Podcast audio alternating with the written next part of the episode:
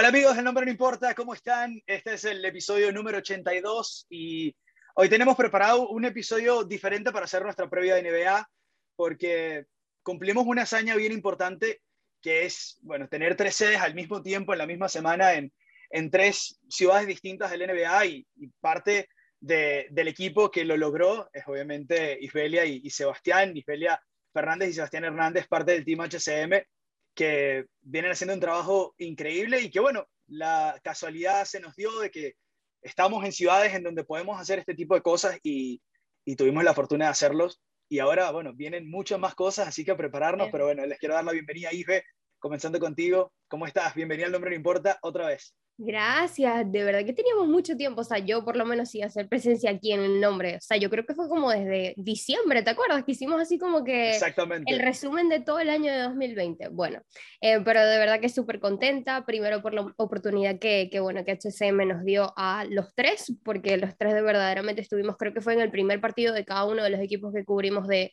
de la pretemporada de NBA, entonces yo creo que es algo súper importante, sé que van a venir eh, muchísimas coberturas más y todos los éxitos del mundo para nosotros, así que estoy súper, súper contenta y sobre todo de hablar de la experiencia porque de verdad que fue muy, pero muy importante para todos y muy bonito personalmente también. Sin duda alguna, y, era una de las razones también por las cuales quería hablar con ustedes, porque no es lo mismo que me contaran, eh, como que, bueno, no, sí fue muy cool, pero que realmente lo, lo hicieran con lujo de detalles, ¿no? Que creo que a veces se pierde entre la comunicación de WhatsApp y tal.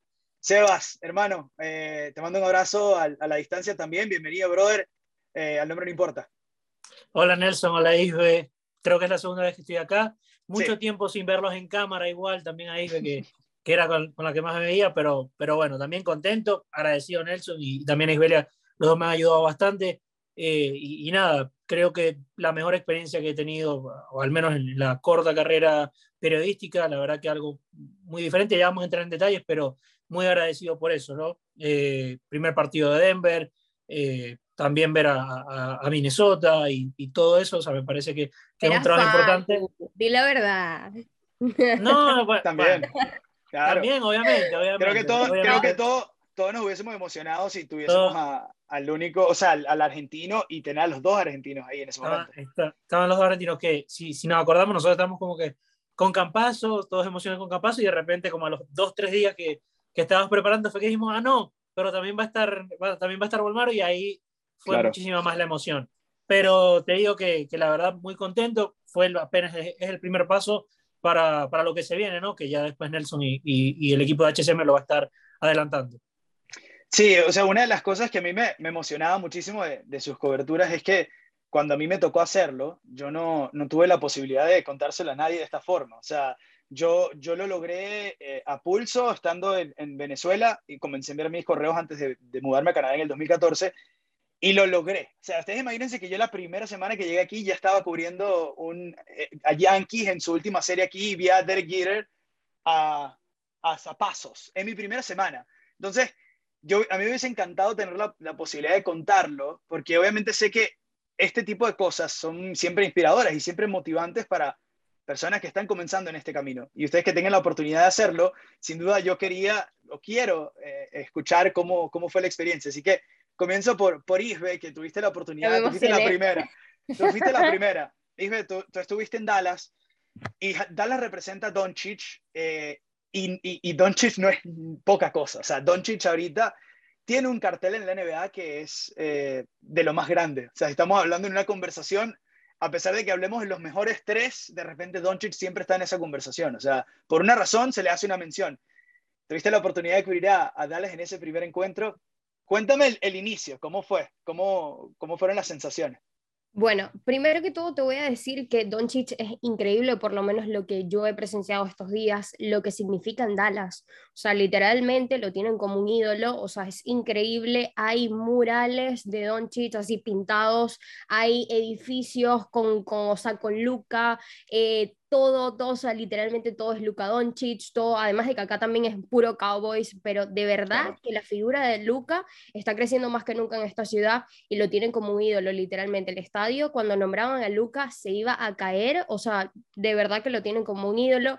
Y en cuanto a la cobertura, fue muy, pero muy bonito, o sea, al principio yo estaba perdida, les cuento que yo me perdí, bueno, yo te conté, Nelson, que me perdí como, no sé, 15 minutos encontrando la puerta como que del Miria hasta que la encontré y bueno, nada, ahí comenzó como que la cobertura, todo en sí, eh, la acreditación me la dieron súper rápido, me dijeron como que bueno, tienes que ir a esta parte, tienes que ir a aquella parte, entré como que a la sala de prensa, a la sala de prensa no, al palco de prensa y ahí fue increíble, ahí fue increíble, o sea, como que todo, la vista, era mi primera vez que entraba a un, a un estadio de como que de NBA en sí, porque yo hace tiempo, o sea, hace años había ido a un concierto y obviamente fue en uno de estos estadios, pero no lo había visto como NBA, o sea, como básquet en sí. Entonces, para mí fue algo súper bonito. Eh, yo creo que las primeras impresiones fueron espectaculares, ver a Luca, de una vez le escribí a mis amigas, o sea, que yo estaba impactada, primero que todo, porque a mí me encanta Luca como jugador y, y de verdad que estaba súper impactada, les envié mensajes a todas, miren, aquí está Luca, le envié fotos a todas de Luca, tal,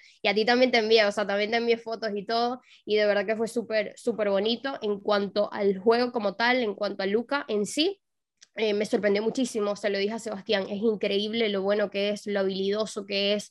Eh, se lo, también lo escribí en, en un mensaje en, en, mi Instagram, o sea, que para mí va a dominar lo que es el juego en sí, porque es muy, pero muy bueno y lo joven que es, o sea, se ve el futuro que tiene. Entonces, de verdad que en sí la experiencia fue muy bonita. Son como que pequeñas cositas que también, a ver, me voy a ir acordando, pero hasta ahora, en general, en general, en general fue muy emocionante. También, o sea, como cubrirlo para HCM, la NBA también fue, fue algo muy, muy satisfactorio. Sí, yo creo que, que pudimos ver parte de ese, de ese sentimiento también en el contenido que hiciste, porque creo que eso habla, ¿no? Cuando, creo que cuando mejor te sientes y cuando más emocionado o conectado estás, el contenido se refleja y, y, la oportunidad de grabar diferentes cosas y emocionarte por lo que estás haciendo, creo que es algo que uno tiene que, que aferrarse a eso, ¿no? Eh, pero, pero sí, bueno, muy completo, Isbe, realmente tu, tu análisis en detalle, y por, por, eso lo decía, ¿no, Sebas? Para, para también darte la palabra, el fenómeno Lucas es algo importante que nosotros obviamente no tenemos el detalle de, de lo que es el, la comunidad en sí de Dallas, sí. pero uno ve lo que, lo que mueve ya en, la, en las cosas afuera del NBA y tener entonces el testimonio de Isbe desde la ciudad. Y también, no, es que aquí es el Dios de verdad que es algo impresionante, porque yo creo que cuando Dirk estuvo en su máximo apogeo, Dirk fue muy bueno, pero siempre fue uno de los mejores power forwards, pero no fue, ok, Dirk está a la altura del mejor jugador, de, de, Kobe. E, entonces es como que esté en este, e, e, Luca esté en esa conversación, creo que le da un factor, y que esté desde tan joven, le da un factor creo que, que extra. No sé si les parece. Sí, es que si te pones a ver, Luca también ha logrado muchas cosas, ¿no? Muchos récords que, que para uno, a ver, es impresionante. Claro, pero Dirk, Dirk de un anillo. O sea, sí, eso. Bueno, Pero sí. ahí- y otra final, y yo- otra final. Yo, yo, Bueno, claro. yo estaba muy, yo estaba muy pequeño, no, claramente no había venido a Estados Unidos, no viví en Dallas, no sé cómo fue el fenómeno Nowi- Nowitzki como tal, a pesar de haber ganado un anillo, pero se- yo al menos con lo que he visto y con lo, con lo que se habla, con lo que uno ve y escucha, yo estuve también un par de días en Dallas, no fui al estadio, pero sí vi un par de cosas de Luca, parece que es más importante Don, Doncic, pero también es que hay que tomar en cuenta, Dirk se retiró hace tiempo, fue hace bastantes años y, Y es Luka otra está ahorita en, en pleno, en pleno auge. Factor redes también, ¿no? Factor redes. Claro, también, es otra, exacto, es la- otra, exactamente. A mí me sigue pareciendo que Nowitzki con el anillo muchísimo más grande. Hay que esperar que Luca Claro, siga claro, dándole, no. siga dándole y a lo mejor que consiga un anillo y nos tengamos que callar en la conversación. Pero a mí me da la sensación, no sé por qué, de que, de que a Doncic se le quiere un poco más. Pero también es como dice, como dice Nelson, fenómeno redes, que es más, más reciente todo. A lo mejor lo de Nowitzki ya pasó hace tiempo y por eso es- parece que, que Luca ahorita está como que en, en pleno auge. Pero Sí. tiene todo para, tiene todo Creo para que no. el mejor. Creo que quizá la comparación no, no va tanto porque yo creo que ya Dirk representa como que el- la leyenda futuro y, y Lucas simplemente es la leyenda presente y que tiene mucho potencial para quizás superarlo. Esperemos que lo haga porque realmente que quien, o sea, el que no le guste Doncic no le guste el básquet. Así Sí, que Total, es no, y es como así. te digo, y como te digo, Nelson, no sé si tú has tenido la oportunidad de verlo en cancha, lo pero entrevisté. Tuve la Ah, oportunidad de entrevistarlo ¿de también. verdad? ¿De Claro. verdad? Tú subiste el video de HCM hace, ¿Cuándo? Hace un año la cuento. No me acuerdo. Claro, la entrevisté en su primer año. Hablamos del Madrid y todo, le pregunté por el, por el, por el resultado del Madrid. Bueno, ¿ves? Buenísimo. Pero bueno, sí, o sea, tú, tú que tuviste la oportunidad de verlo en cancha, de verdad que es impresionante. Te lo juro que yo quedaba impactada. Yo decía, Dios mío, o sea, de verdad es demasiado bueno en, en lo que hace. Y bueno, ese día, recuerdo que eh, en ese partido subieron algunos videos así de, de jugadas eh, específicas, pero de jugadas muy como como te digo, impresionante, y lo subieron a las redes y todo el mundo andaba vuelto loco. Es más, Lucas jugó 16 minutos y anotó, creo que fueron 22 puntos, algo así. Y era el primer partido de la pretemporada. 16 minutos, solamente jugó el primer cuarto, o sea, el primer y segundo cuarto. Eh, Sebas, tú tuviste la, la, oportunidad también de ver al actual MVP, a, a Nikola Jokic, que es uno de los mejores jugadores de la liga también. O sea, hablamos de, hablamos de Luca y eh, Jokic tampoco es que está muy atrás, ¿no? De este fenómeno. Y, y, lo que ha hecho en, su, en, sus últimos, en sus últimas dos temporadas, ¿no? Ese cambio físico, eh, ese, ese, se convirtió en un líder, en un líder indiscutido, en el ejemplo a seguir de todo ese equipo y de, yo creo que de toda esa franquicia de los Nuggets. Y ver su nivel de excelencia el año pasado, verdad que dejó, eh, nos dejó a todos muy agradados del gran baloncesto y creo que nos pasa también con Luca. O sea, si no te gusta, o sea, si no aprecias lo que hace Jokic, que es un centro pasador divertido, que dribla, que, tira pases locos y que además te domina en la pintura, anotándote 15 rebotes, te clava 30, te puede tirar un triple, como te puede dar la asistencia non-look pass. Entonces, tuviste la oportunidad de ver a Jokic, tuviste la oportunidad de ver al Jazz también, que es un equipo que siempre está ahí. Así que, metiéndole picante a tu, a tu narración, ¿qué tal esa experiencia? a ver, primero me, voy a poner un poquito emocional por favor. Por, por, Estamos para por otros temas. A ver, yo, yo viví en Denver ya hace tiempo, había vivido en Denver hace cuatro años, volví eh, y estuve en Argentina tres años. Ya vamos a entrar con el tema Campazo y todo, pero sabemos el fenómeno que fue para Argentina que Campazo se fuera para allá. Eh, ya yo le tenía bastante cariño a Denver y siempre fue el equipo como, como por, que quería que ganara de cierta forma y Portland por, por Lillard. Eh, porque estuve aquí y por todo lo que, lo que viví en Argentina. Yo trabajaba con una página, o trabajo con una página de Argentina donde transmitíamos los partidos, todos los partidos de Denver. Entonces ya yo conocía no solamente a Campazo, sabía quién eran todos los jugadores, sabía cuáles eran las características de cada, de cada uno. Entonces para mí fue un poquito más emocionante también por eso, porque tenía toda la temporada pasada siguiendo a Denver como tal, también como, como para HCM, para las notas, y también partido a partido. Entonces también verlos ahí fue, fue, más, fue bastante, diría yo, bastante lindo. Y lo de Jokic, como mencionaba, no, lo de la temporada pasada y esta. Eh, con Jokic pasó algo similar que con Lucas, jugó creo que pero jugó menos. Creo que jugó, fueron 15 minutos, 16 minutos, y estuvo una a un rebote del triple doble. 10 puntos, hizo 10 puntos y asistencia y 9 rebote. Creo que fue que terminó así. Se quedó a, un, a una asistencia, a un rebote del triple doble.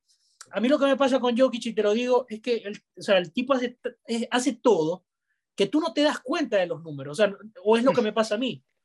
Yo, yo, veo, yo veo los partidos y veo que, que Campazo viene para acá, lucha, va para allá, te tira un pase y a lo que ves las estadísticas, no, no es tan rimbombante, claramente porque es su rol.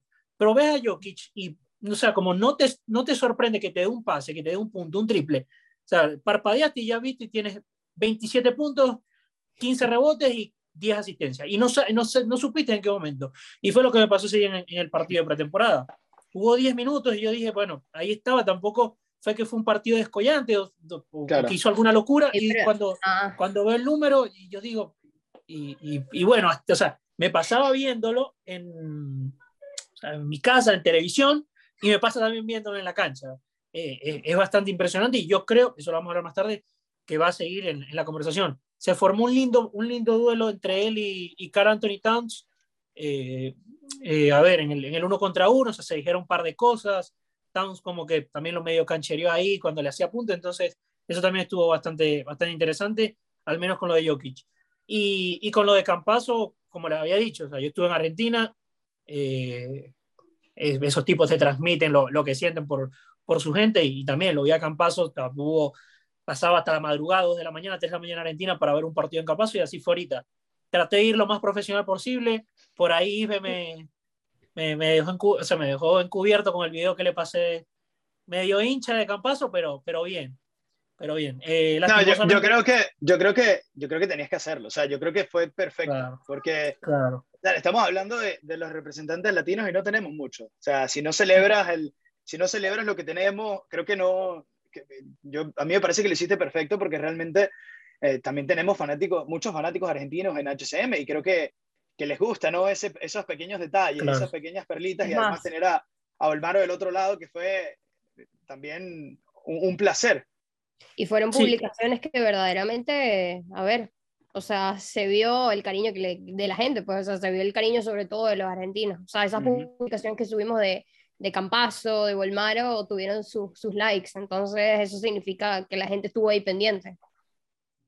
Sí, eso fue también como que bastante interesante ver el, el junte de los dos, ¿no? Ahí hablando. El primero. Claro. Claro. Cuando, cuando Ibe dijo que se perdió el otro día, que se perdió en, en el partido de Dallas, porque fue dos días antes, yo llegué como cinco horas antes al estadio. literalmente era, yo, y, era, yo y éramos dos personas más. Pero yo llegué, llegué y me dejaron pasar.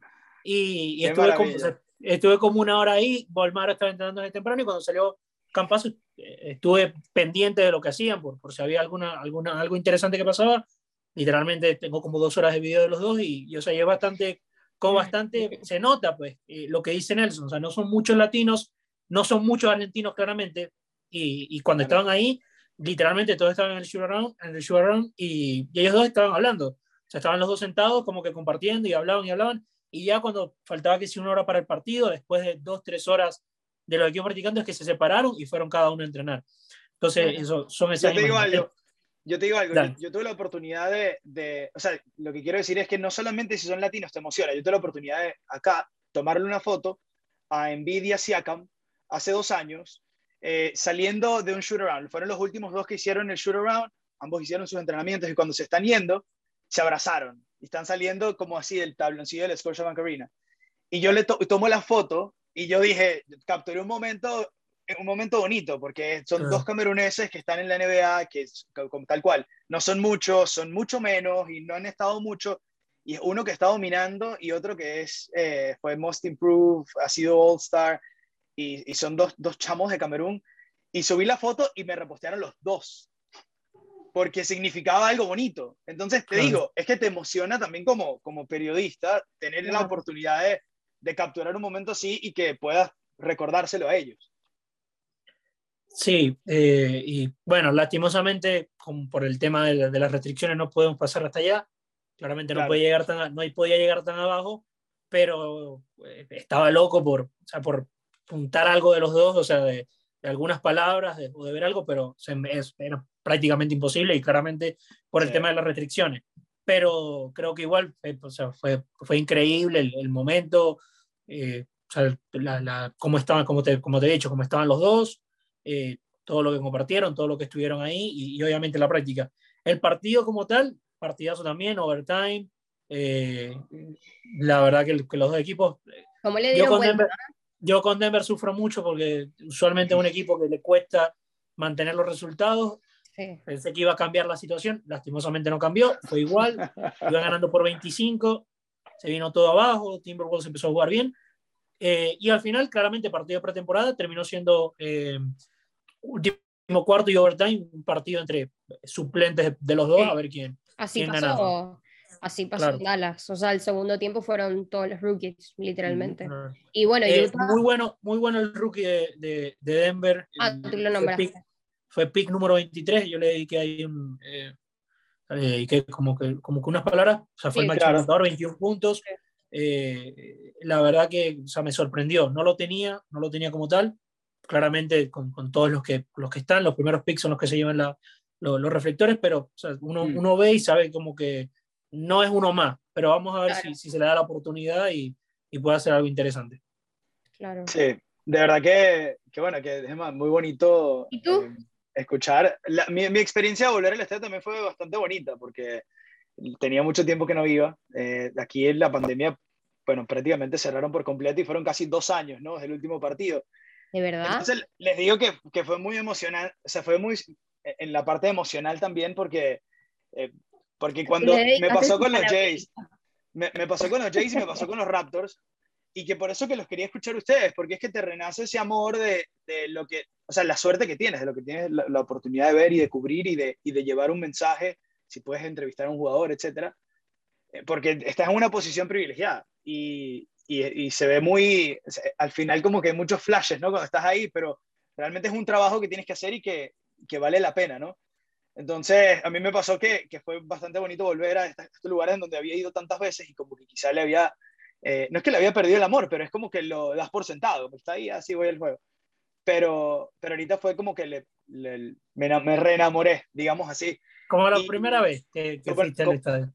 Y fue bastante nuevo porque también me tocó lidiar con protocolos de COVID. Entonces, esa sí es la parte que lo comentaba ahorita Seba y tú también tuviste la oportunidad de experimentarlo, Isbe, que antes nosotros teníamos la posibilidad como medio de eh, estar en el detrás de cámara, estabas, eh, pasabas por los vestuarios, eh, e ibas al press box que está justamente en el piso de abajo, veías de repente a los jugadores venir del calentamiento, estabas en el tabloncillo durante el shoot around, podías hacer entrevistas prepartido. O sea, si, si, si jugabas tus cartas correctamente, podías entrevistar a, a Marga Sol de prepartido, ¿me entiendes? Y, y bueno, es algo que, que, es muy cool. Y ni hablar de postpartido. Postpartido podías hacer una entrevista de seis minutos si querías.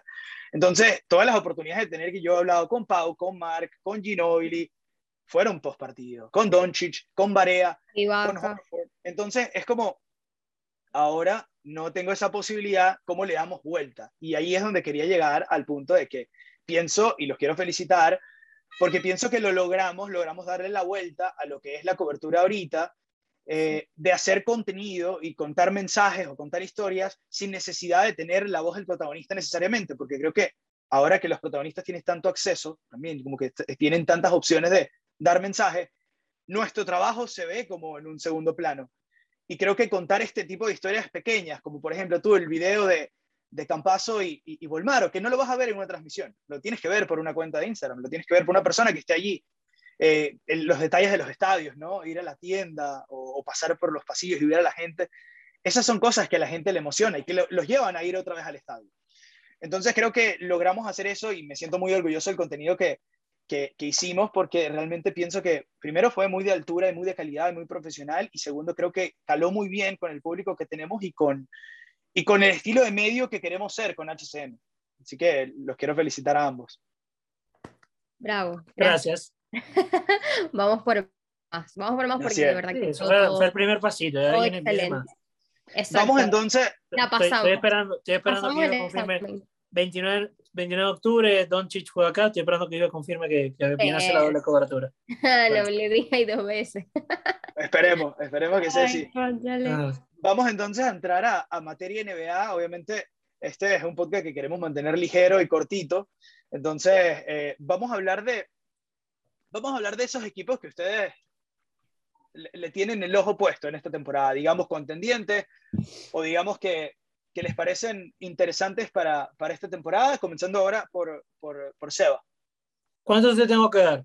¿Dos, tres? Dame, si quieres me das, me das eh, dame dos y dos, y si te sientes muy convencido de un tercero en cada, en cada, conferencia, está bien.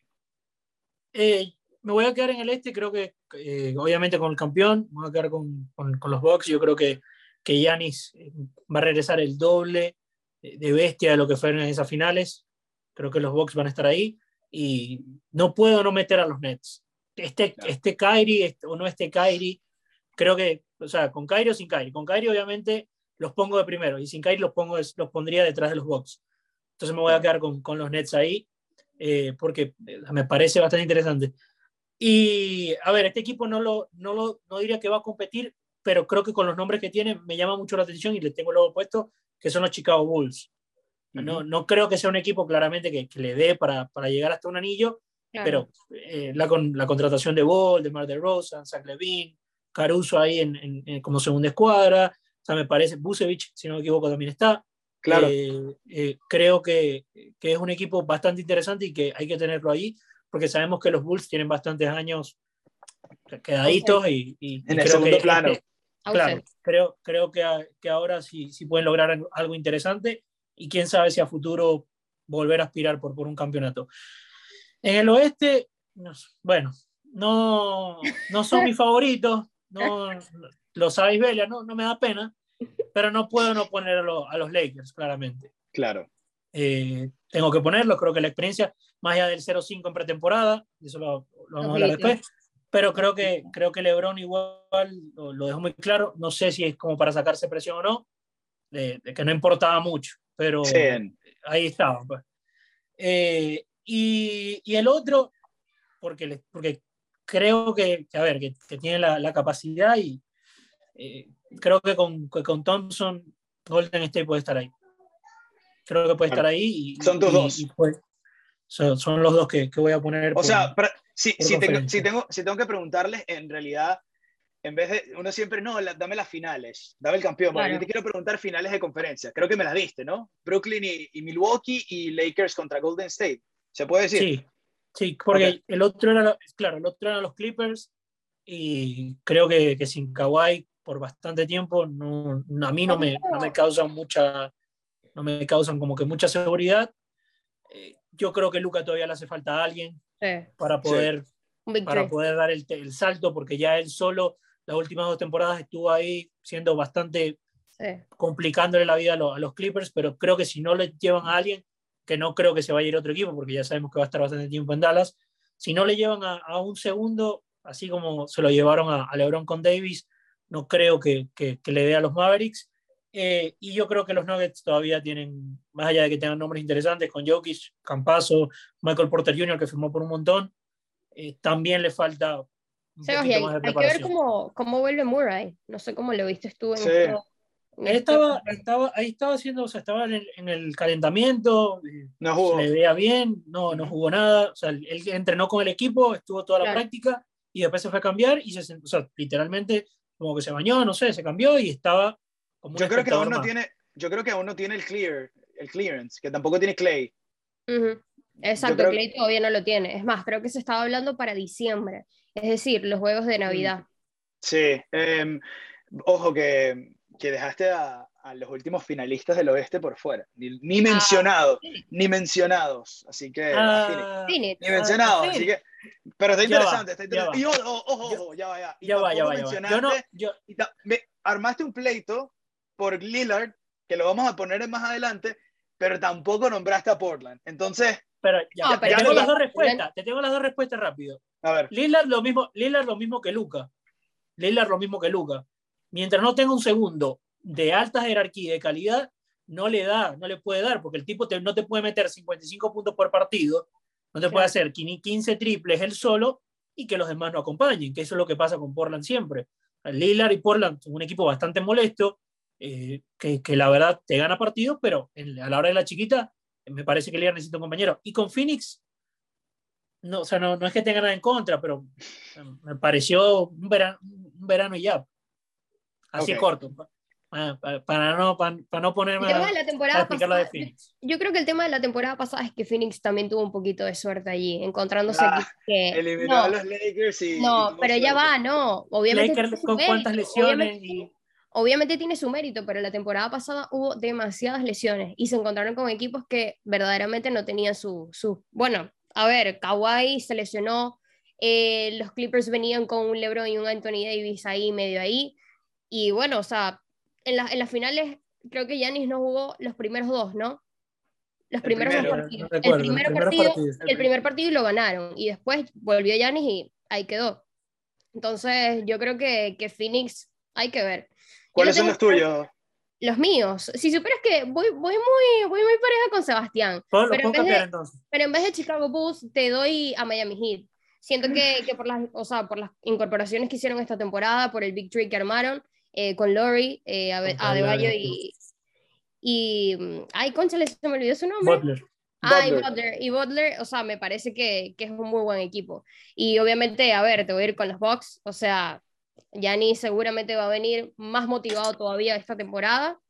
Y el otro, ah, bueno, los Brooklyn Nets. A ver, sin Irving y con Irving igual, igual son candidatos. El tema de Irving, o sea, yo siento que, que se tiene que solucionar porque es como, a ver, no sé si vieron lo que, lo que coloqué ayer en CCM y que él hizo un live donde Sí. decía que él no quiere perder la oportunidad de ganar un campeonato. Y es que él sabe que tiene el equipo para hacerlo. Si esta temporada los tres están a un muy buen nivel, no tienen lesiones, verdaderamente Brooklyn Claro. va a estar allí. O sea, y es que ya está en la conversación desde la temporada pasada que se armó ese equipo. Entonces, me parece que esos son como que los tres equipos que, bueno, por lo menos yo voy a tener en la mira para, para el este y en el oeste igual los Lakers. La pregunta que nos hacemos todos es si verdaderamente, o sea, va a dar el nivel para toda la temporada, para la temporada regular y después playoff. ¿Por qué? Porque verdaderamente si tiene una una plantilla de, alto, de alta edad. Entonces, bueno, eh, yo creo que eso es lo que hay que tener en cuenta, pero otro equipo, pero otro equipo así, Golden State, capaz si vuelve Clay en, en, buen nivel,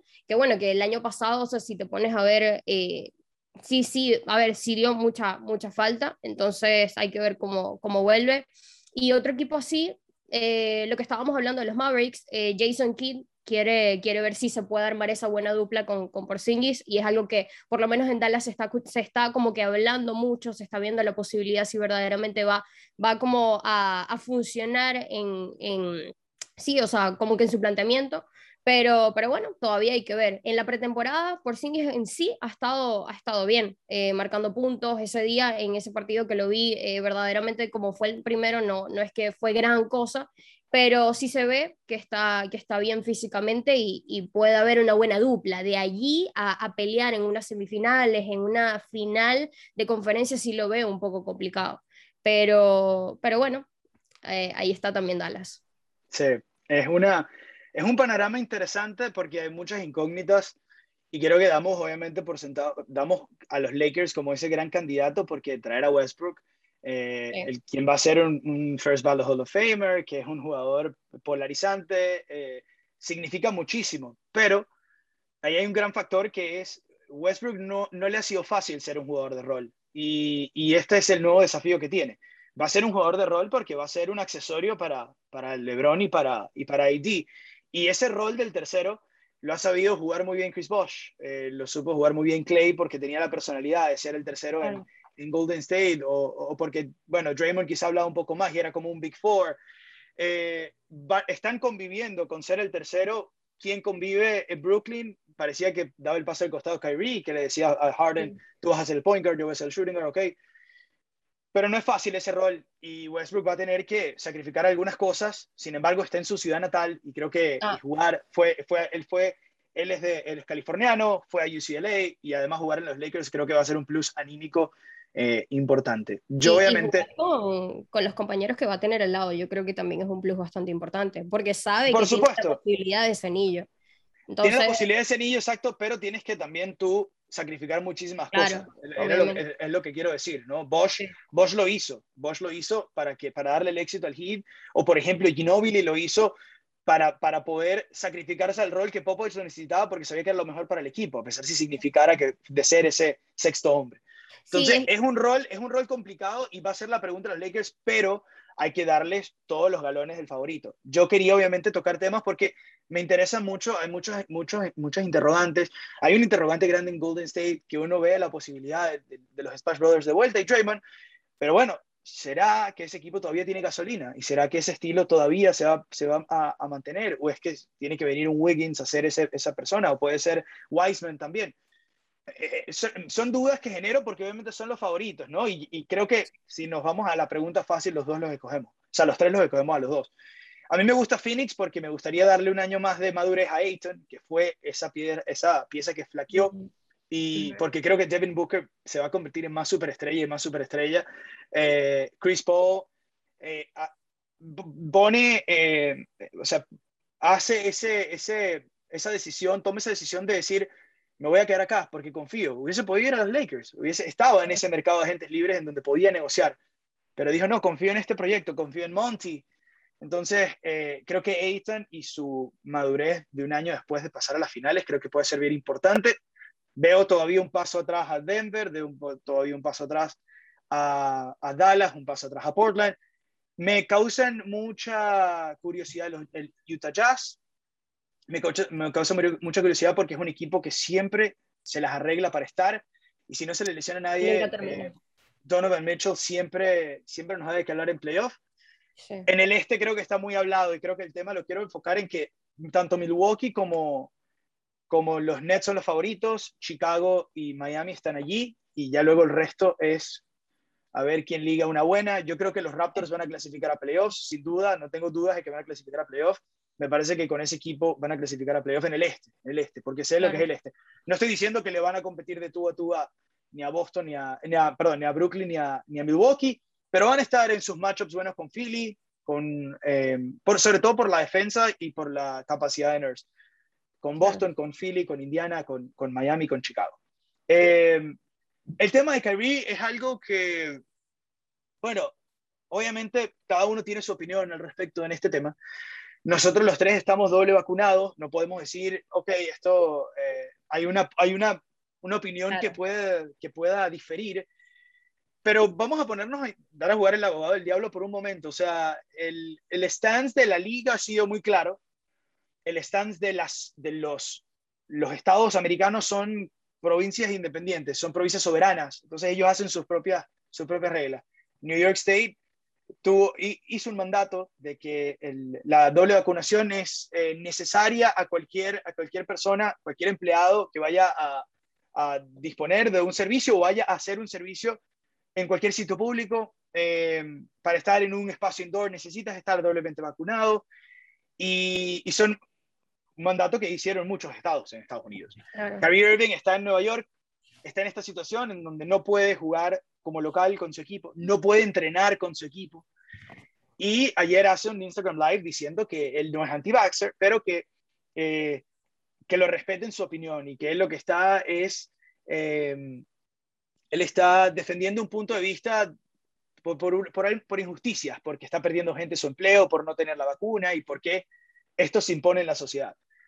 Eh, y luego aquí hay muchos temas, muchos subtemas. Uno es eh, la, el, lo que está afectando a la población en los Estados Unidos, a la población vacunada y cuántas personas están muriendo diariamente en los Estados Unidos por prácticamente un 90% de personas que no han sido vacunadas. O sea, un vaccinated no ha sido vacunado.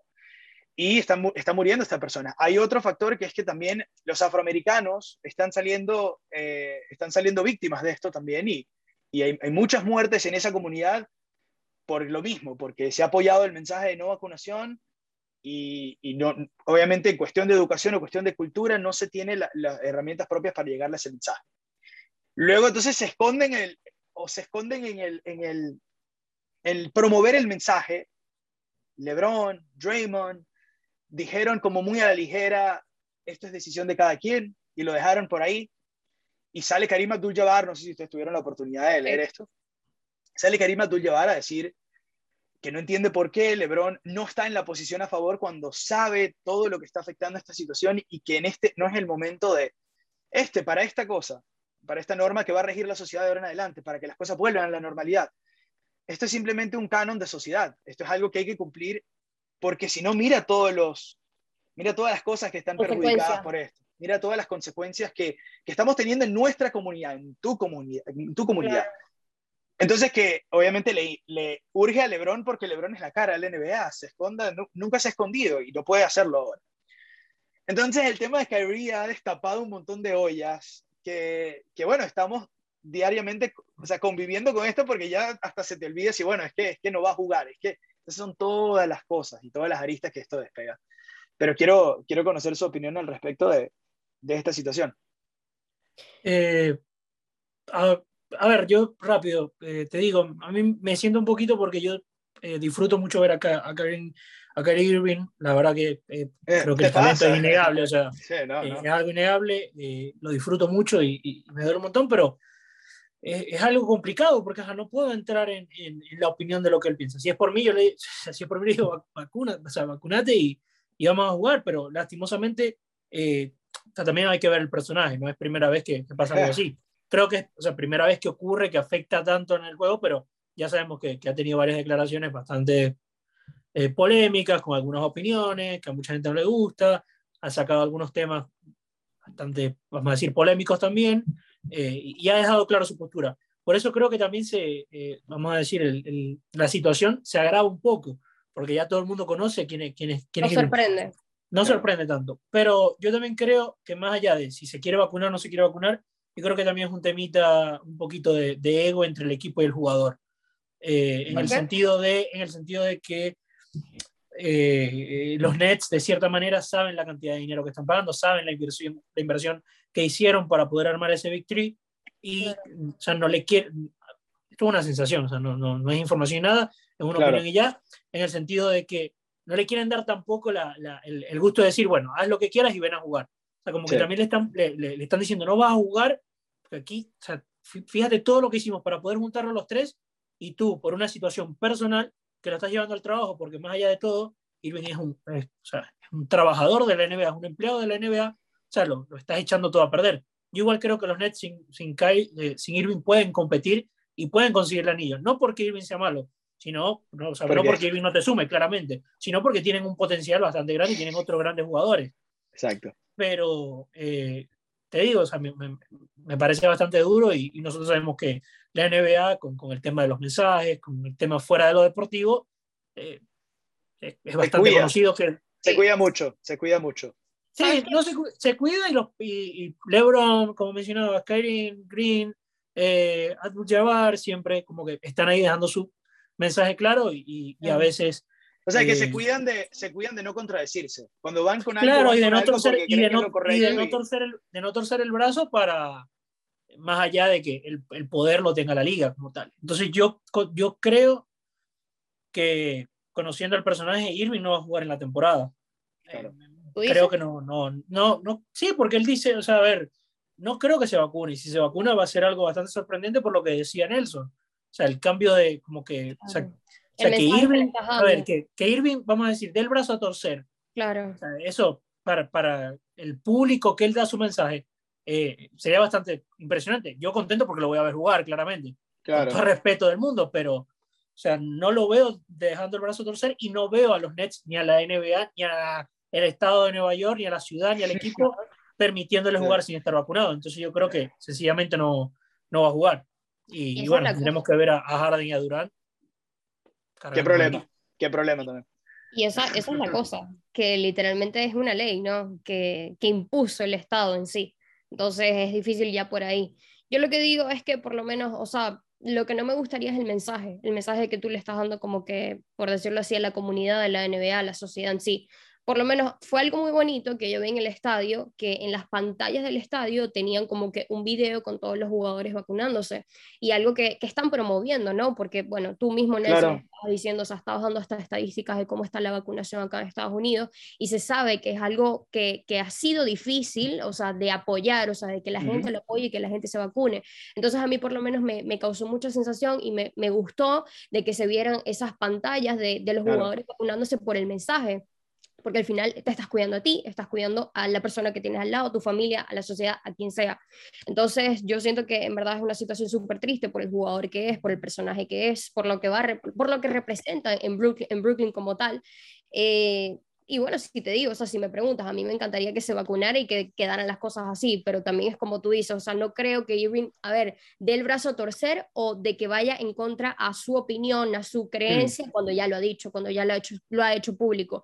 Yo vi el, el Instagram Live y él decía como que no piensen que me voy a retirar, eh, no no piensen que es que yo no, no, no quiero ganar el anillo, no tal, pero es difícil de pensarlo, o sea, porque al final el equipo te está diciendo que no vas a jugar 40 partidos, o sea, literalmente sí. la mitad de la temporada. Al final, al final que... no, no dijeron que no iba a jugar ningún, o sea, que ni los de visitantes. Dijeron iba... que no iba a entrenar, creo que no. La cosa es que no puede entrenar, entonces no el hecho de que no pueda entrenar, obviamente no, no lo puede, o sea, no es que puede viajar y decir, ah, claro, este, los entrenamientos por Zoom, claro. estuvieron chévere, claro. voy a jugar esta jugada en el pick and roll, no.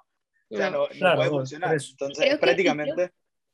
Ajá. Y creo que hay otro estado que tampoco va a poder jugar. Creo que, creo en que California. Ajá, en California. California. California. Ah, bueno, claro.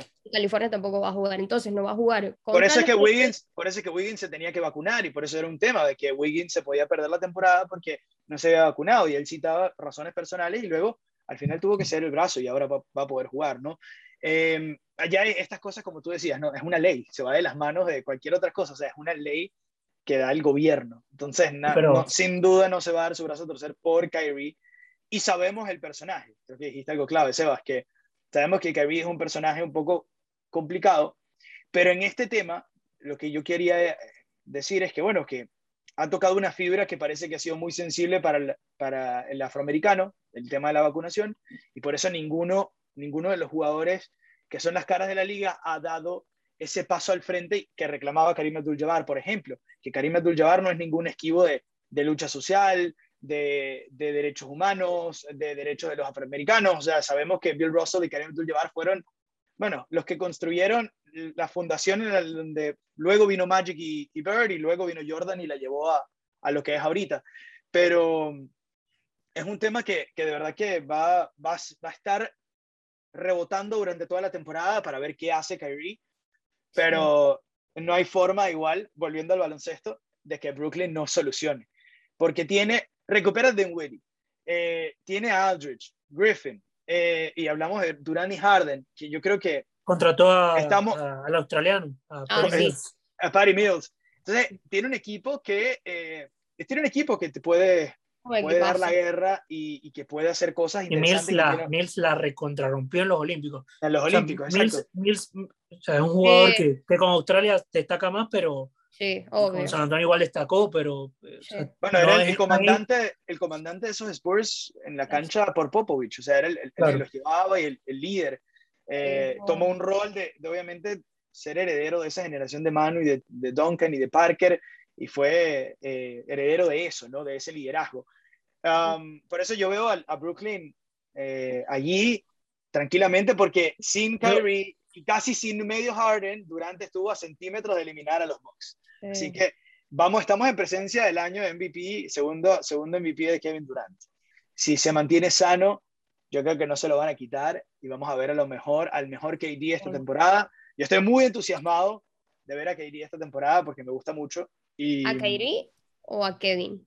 A KD, KD. Ah, KD. Ah, ok, KD, ok. Entonces, eh, estoy muy entusiasmado de verlo porque creo que va a ganar su, su segundo MVP. Giannis, sin duda, indiscutiblemente, y, y, Milwaukee en esa segunda posición me parece que está perfecto. Loquísimo como los dos mejores jugadores de la NBA en este momento están en el este. Ya estamos repasando el top 10. Todavía no, pero ya vamos a llegar. Ah, ¿Cómo le estás diciendo? Y bueno, ya les decía los del oeste, ¿no? Pero nos quedamos en el tema de Kyrie. Vamos entonces a, a finalizar con el top que hicimos con el Team HCM. Varios, varios votaron, tenemos 10 jugadores. Yo no voté yo, échale Luca, yo no voté, yo no envié terrible, mi votación. Terrible. Este, quiero, quiero leerlo, quiero leer el, el, top en este momento y obviamente lo vamos a, lo vamos a poner en pantalla. Eh, y hablarlo, Kevin Durant en el puesto 1, Giannis Antetokounmpo en el 2, LeBron James en el 3, Stephen Curry en el 4, Jokic en el 5, Doncic en el 6, Kawhi en el 7, Harden en el 8, noveno Devin Booker y en el décimo Jojo Joel Embiid, que quedó segundo en la votación del MVP el año pasado. Y yo quiero, vamos a, tengo que comenzar por Isbe, porque el orden, como hemos ido esa cascada en el podcast, hay que comenzar por Isbe en este. Cuéntame tu top, ya que no votaste, señorita. Ok, mi top sería, yo creo que hasta el cuarto voy bien, pero pondría de tercero a Curry y, a, y de cuarto a LeBron. Me parece que, que Curry va a tener una muy buena temporada. Y te lo dice, y te lo dice la LeBron Lover. Me sorprende. O dice la laguera. Y te lo dice la laguera. Y te lo digo yo, pero como, como terminó la temporada pasada de Curry, siento que tiene muchas ganas de esta temporada. Para mí era el MVP de la temporada pasada, pero obviamente no clasificar a playoff, ahí ya, ya ahí es entendible. Eh, Jokic sí me parece que, que en una quinta posición está bien. Doncic me parece que también está bien allí.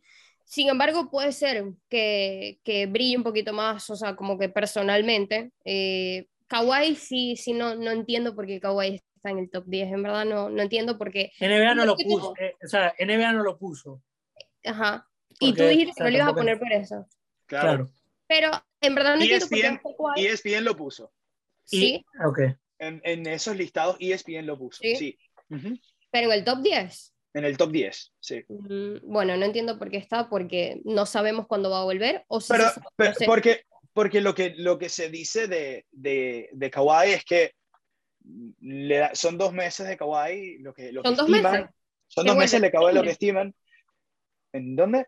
En, diciembre, En diciembre probablemente es lo que dicen, más tardar enero.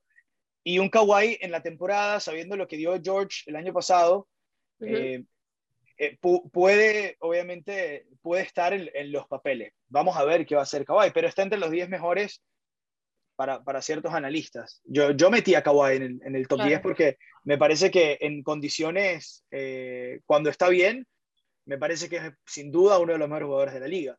Sí, Ahora, es que, no, quizá, para el inicio de la, quizá para el inicio de la temporada puede no estar en el top 10, pero como yo lo hice de toda la, la NBA, para mí ese es mi top. Entonces, eh, sigue, Ife, estás en el 7. ¿Cuál es tu séptimo? mi séptimo, oh, conchale. ¿No lo hiciste así? No, es que yo no lo hice, te digo que yo no lo hice. Estoy aquí pensando, pero estoy viendo en qué posición poner a Lillard, porque es que yo tampoco puedo sacar a Lillard. Lillard es un espectáculo de jugador, o sea, individualmente, y esto es un top 10 de jugadores individuales. O sea. pero sácame eh, a alguien, sácame a alguien. Entonces. Por eso, yo te saco a Kawhi, yo te saco a, a Kawhi. No sé si pongo. Y metes a, Lillard. Y meto a Lillard, pero no sé si lo pongo delante de Harden. Ok. Bueno, vamos a hacer así. pero, pero, te quedas entonces con, con Embiid y Booker en esa posición. No, no, Embiid no. Yo Embiid lo saco. Yo creo que pongo décimo Booker, noveno Anthony Davis, octavo Harden. Hmm. No, Harden séptimo y Lillard octavo. Porque es que el tema, el tema también de que, de que el equipo pesa. El equipo pesa, pero Lillard es muy bueno. Es muy bueno. O sea, o sea, tú estás poniendo a Anthony Davis que ha jugado con LeBron, que es buenísimo porque ha jugado con LeBron, y no pones en bid que, eh, bueno, está carga a los, a los 76ers. Y estuvo de segundo en el MVP el año pasado. Bueno, pero no sé. No sé, que lo que pasa es que no, le veo mucha vida, no le veo mucha vida a Filadelfia tampoco este año. Igual ¿Ah? Igual con la, con la, con la guachafita de, no lo hablamos, pero con la guachafita de Ben Simmons, por eso ni, ni, ni, nombramos a, a, a, Filadelfia A mí en verdad no, no, no, es que me genera mucho tampoco. Pero sí, te digo, o sea, yo creo que pongo a Doncic sexto, eh, a Harden séptimo, Lillard, Davis y Booker. Ahí está, el top ten de, de Isbe, Fernández. No sé si eh, Seba, ¿cuáles son tú, tú tenías ahí el, el, dilema Lillard? El dilema Lillard también, lo también, te lo robó Isbelia. Claro, pero. pero es que tiene que estar, tiene que estar. Siempre es el Dame Time. O sea, es acuerdo, la cantidad de veces que uno escribe en Twitter Dame Time. O sea, porque es increíble. El tipo sobresale en cada, si escribimos, si escribimos, si escribimos, Dame, si escribimos Dame Time en, el buscador, en los, en los, tweets que ponemos, creo que tenemos el tipo, mucho. El tipo sobresale. Mira, la temporada, rápida, la temporada pasada hice un partido, como hasta las 3 de la mañana con doble overtime entre Portland y Denver. Literal. Y Lillard hizo, Lillard, hizo, hizo como 15 triples mi mamá, me, y yo, o sea, yo usualmente comento, pero eso ya me tocó narrar. ¿Ese fue playoff? Eso, no, no, no, no, no, Fue, temporada regular, fue temporada regular. Yo me acuerdo de ese. Me acuerdo pero el de temporada regular. Hubo también, regular. Y hubo también luego en, en playoff. Y después, pero, pero, hubo una en temporada regular que fue mejor que todos los de playoff. Pasó desapercibido porque fue temporada regular. Pero fue doble overtime y anotó como 15 triples. Se fue como con 50 puntos. Y, y o sea, no tenía voz porque cantaba. Y perdieron. Triple, triple, y ya no, ya no, ya no sabía hasta cuándo decir Dame En fin. Eh, KD, Giannis, eh, yo lo meto a Luca de tercero. ¿Sí? Lebron cuarto. Curry quinto. De sexto lo pongo a Jokic. Eh, yo creo que yo también su, yo creo que su a Doncic quinto. No, no, no, no, no, no. Ibelia, Ibelia, Ibelia, estoy yo, estoy yo. Isabelia, no, Isabelia, no puedes cambiar en este momento. Esa es otra cosa que no, hemos contado. En la presentación me colocaron, señores, no me colocaron Isabelia, Isabelia. Yo, yo, tengo, yo, guardé, yo guardé Isbelia. Chicos, no. Isbelia en todo mi contacto con Isabel. No pude saber. ¿Con quién quedé en Nelson? Porque se me olvida. Quedé con... Quedaste en el quinto. Quedaste en el quinto. Curry quinto. Ah. Sexto, ¿quién? Jokic. No, ya va. Era quinto Curry. Sí, quinto Curry. Sí. Quinto Curry. Sexto Jokic. Eh, yo sí voy séptimo Lillard. Uh eh, estoy ahí. Estoy ahí. Traba, eh, muchacho. Estoy, estoy ya va, ya va. O sea, no lo puedo. A, mí, a ver, a mí, yo estoy con Isbelia. A mí no me quita el sueño en beat.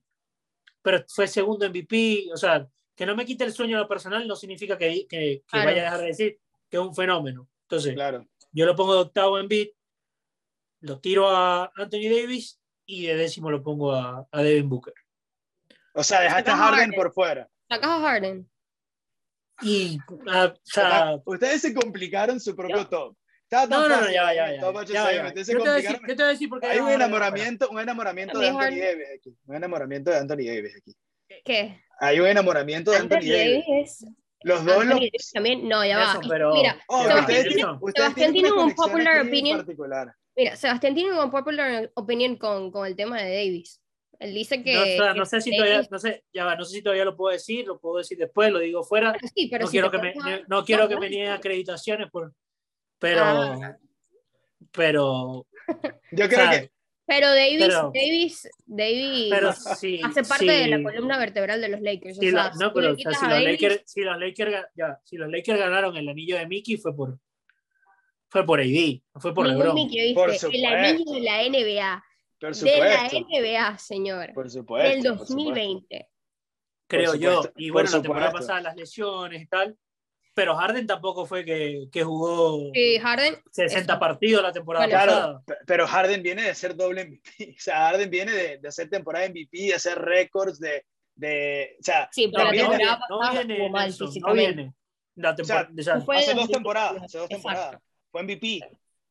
pero a partir de ahí, viene. o sea, a partir Obviamente Giannis, Giannis, pero Harden viene, o sea, lo que te quiero decir es que el potencial de una temporada de Harden con KD eh, y Harden individualmente, que lo hemos visto, se tomó un equipo al hombro. O sea, lo que yo te quiero decir es que a pesar de que KD haya ganado o haya sido fundamental para ganar el anillo, igualito tenía LeBron en su equipo, igualito tenía un, un sistema armado bastante bien para que él brillara. Y no es que no, es- no es pero bueno, me, pero yo pero pienso, está- yo pienso que Harden es mejor. actualidad, ¿no? O sea, yo digo actualidad, o sea, en general creo que no hay discusión de que Harden puede ser hasta top 15, top 20 histórico de NBA. Para algunos Sí, top sí. 10, para mí no. Claro. No, pero, top 10 no. eh, pero por Top 10. actualidad, por actualidad a mí no me parece que Harden esté a, a tope. O sea, no, no me parece que esté, yo el único, todo bien todavía. No, no, lo, Yo- no lo veo como antes, más, No, allá, yo- más allá de eso. Yo, yo el único cambio que haría en el mío es que en el décimo, eh, yo sí saco, o, eh, perdón, yo saco a Booker, para mí Booker se queda y yo meto a, a Lillard de noveno y a Embiid de octavo, de décimo. Para mí así Ok. queda. Yo saco a Booker, eh, a pesar de que hubo unas finales en la NBA y porque y pongo todavía por encima a otros, eh, por el liderazgo de Chris Paul y, y por, por- por muchas razones. Pero bueno, lo importante es que la gente va a tener aquí a opinar y si, y si quiere cambiar y si alguno dijo una barbaridad, que las dejen en los comentarios, ¿verdad? Que, que participen Booker- Está picado, está, picado, está picado porque pusimos a David en el top 10, pero bueno. No, para No, nada. pero para nada, Davis- nada. Nada que ver. Más bien, Davis más bien, una buena temporada. Y Booker, Booker también tuvo una muy buena temporada el año pasado. Más bien es buenísimo, es buenísimo que encontremos estas cositas, esta- estas perlitas, porque vamos a comenzar la temporada y, y por ahí puede tapar, se puede tapar boca. aquí. Yeah. Pero es que Vale la pero- pena. Vamos a estar enviándonos en el grupo Yo de que- cobertura. El grupo de cobertura nunca- vamos a estar ahí. Parece, que parece. Voy a, que- voy a quedar, voy a quedar a, lo- a los, a los ojos de los que van a ver el video como si hubiese dicho que Harden es, es lo peor que existe en la No. Harden no, es lo no, peor no. que existe. No, no, yo creo que no quedaste. No Para quedaste mí va a tener una muy buena temporada. Pero, Al final, pero ustedes, ustedes compraron stocks de, de Anthony Davis y quieren que suba ese stock. No, no, yo siempre, yo siempre, siempre, toda la vida. yo soy soldada, soldada de Anthony Davis. Soldado Anthony Davis. Bueno, muchachos, eh, no, no les pido más porque no vamos a dar campeón, lo dejamos para luego. Eh, les quiero agradecer un montón Nets. por, Nets por va a ser el esta- campeón. Por esta conversa, eh, por esta charla que, bueno, nos costó, nos costó hacer, pero lo logramos a pesar de que estamos ahí todos, eh, bueno, rompiéndola y, y- y haciendo bastante esfuerzo. Tuvimos la oportunidad de conversar aquí. Así que les agradezco por eso y por su excelente trabajo que ya se los había hecho. eh, se los escribí, ya Isbeli hace así, porque ya le he dicho tantas veces, pero la verdad que a mí me gusta expresar este tipo de cosas. ¡Esto, tatuaje! Yo por verdad. aquí. Es verdad. ¿Qué? Tienes que mostrarlo, tienes que mostrarlo. Ahorita lo traemos. Muéstralo, muéstralo, muéstralo aquí en el aire. Se los tienes que. ¡Eso! ¿Qué, di- qué dice? ¿Qué Está dice? penado. Que, eh, que, que conste, que conste que ella fue la que lo vio. Yo lo vi. Yo me di cuenta, pero no dije nada. Porque me estaba bueno. aquí el brazo. ajá. Vámonos.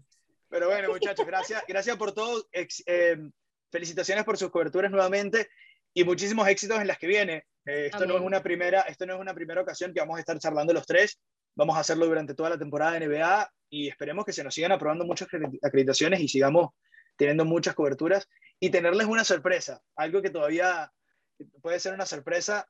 Eh, Seba, Seba sabe de lo que estamos hablando, Isbe sabe de lo que estamos hablando, pero se hace la loca. Puede que tengamos una sorpresa, así que bueno, eh, gracias chicos, un abrazo. Hasta luego. Ay, gracias. Nos vemos en toda la temporada. Hasta luego, muchachos. Chau, chau.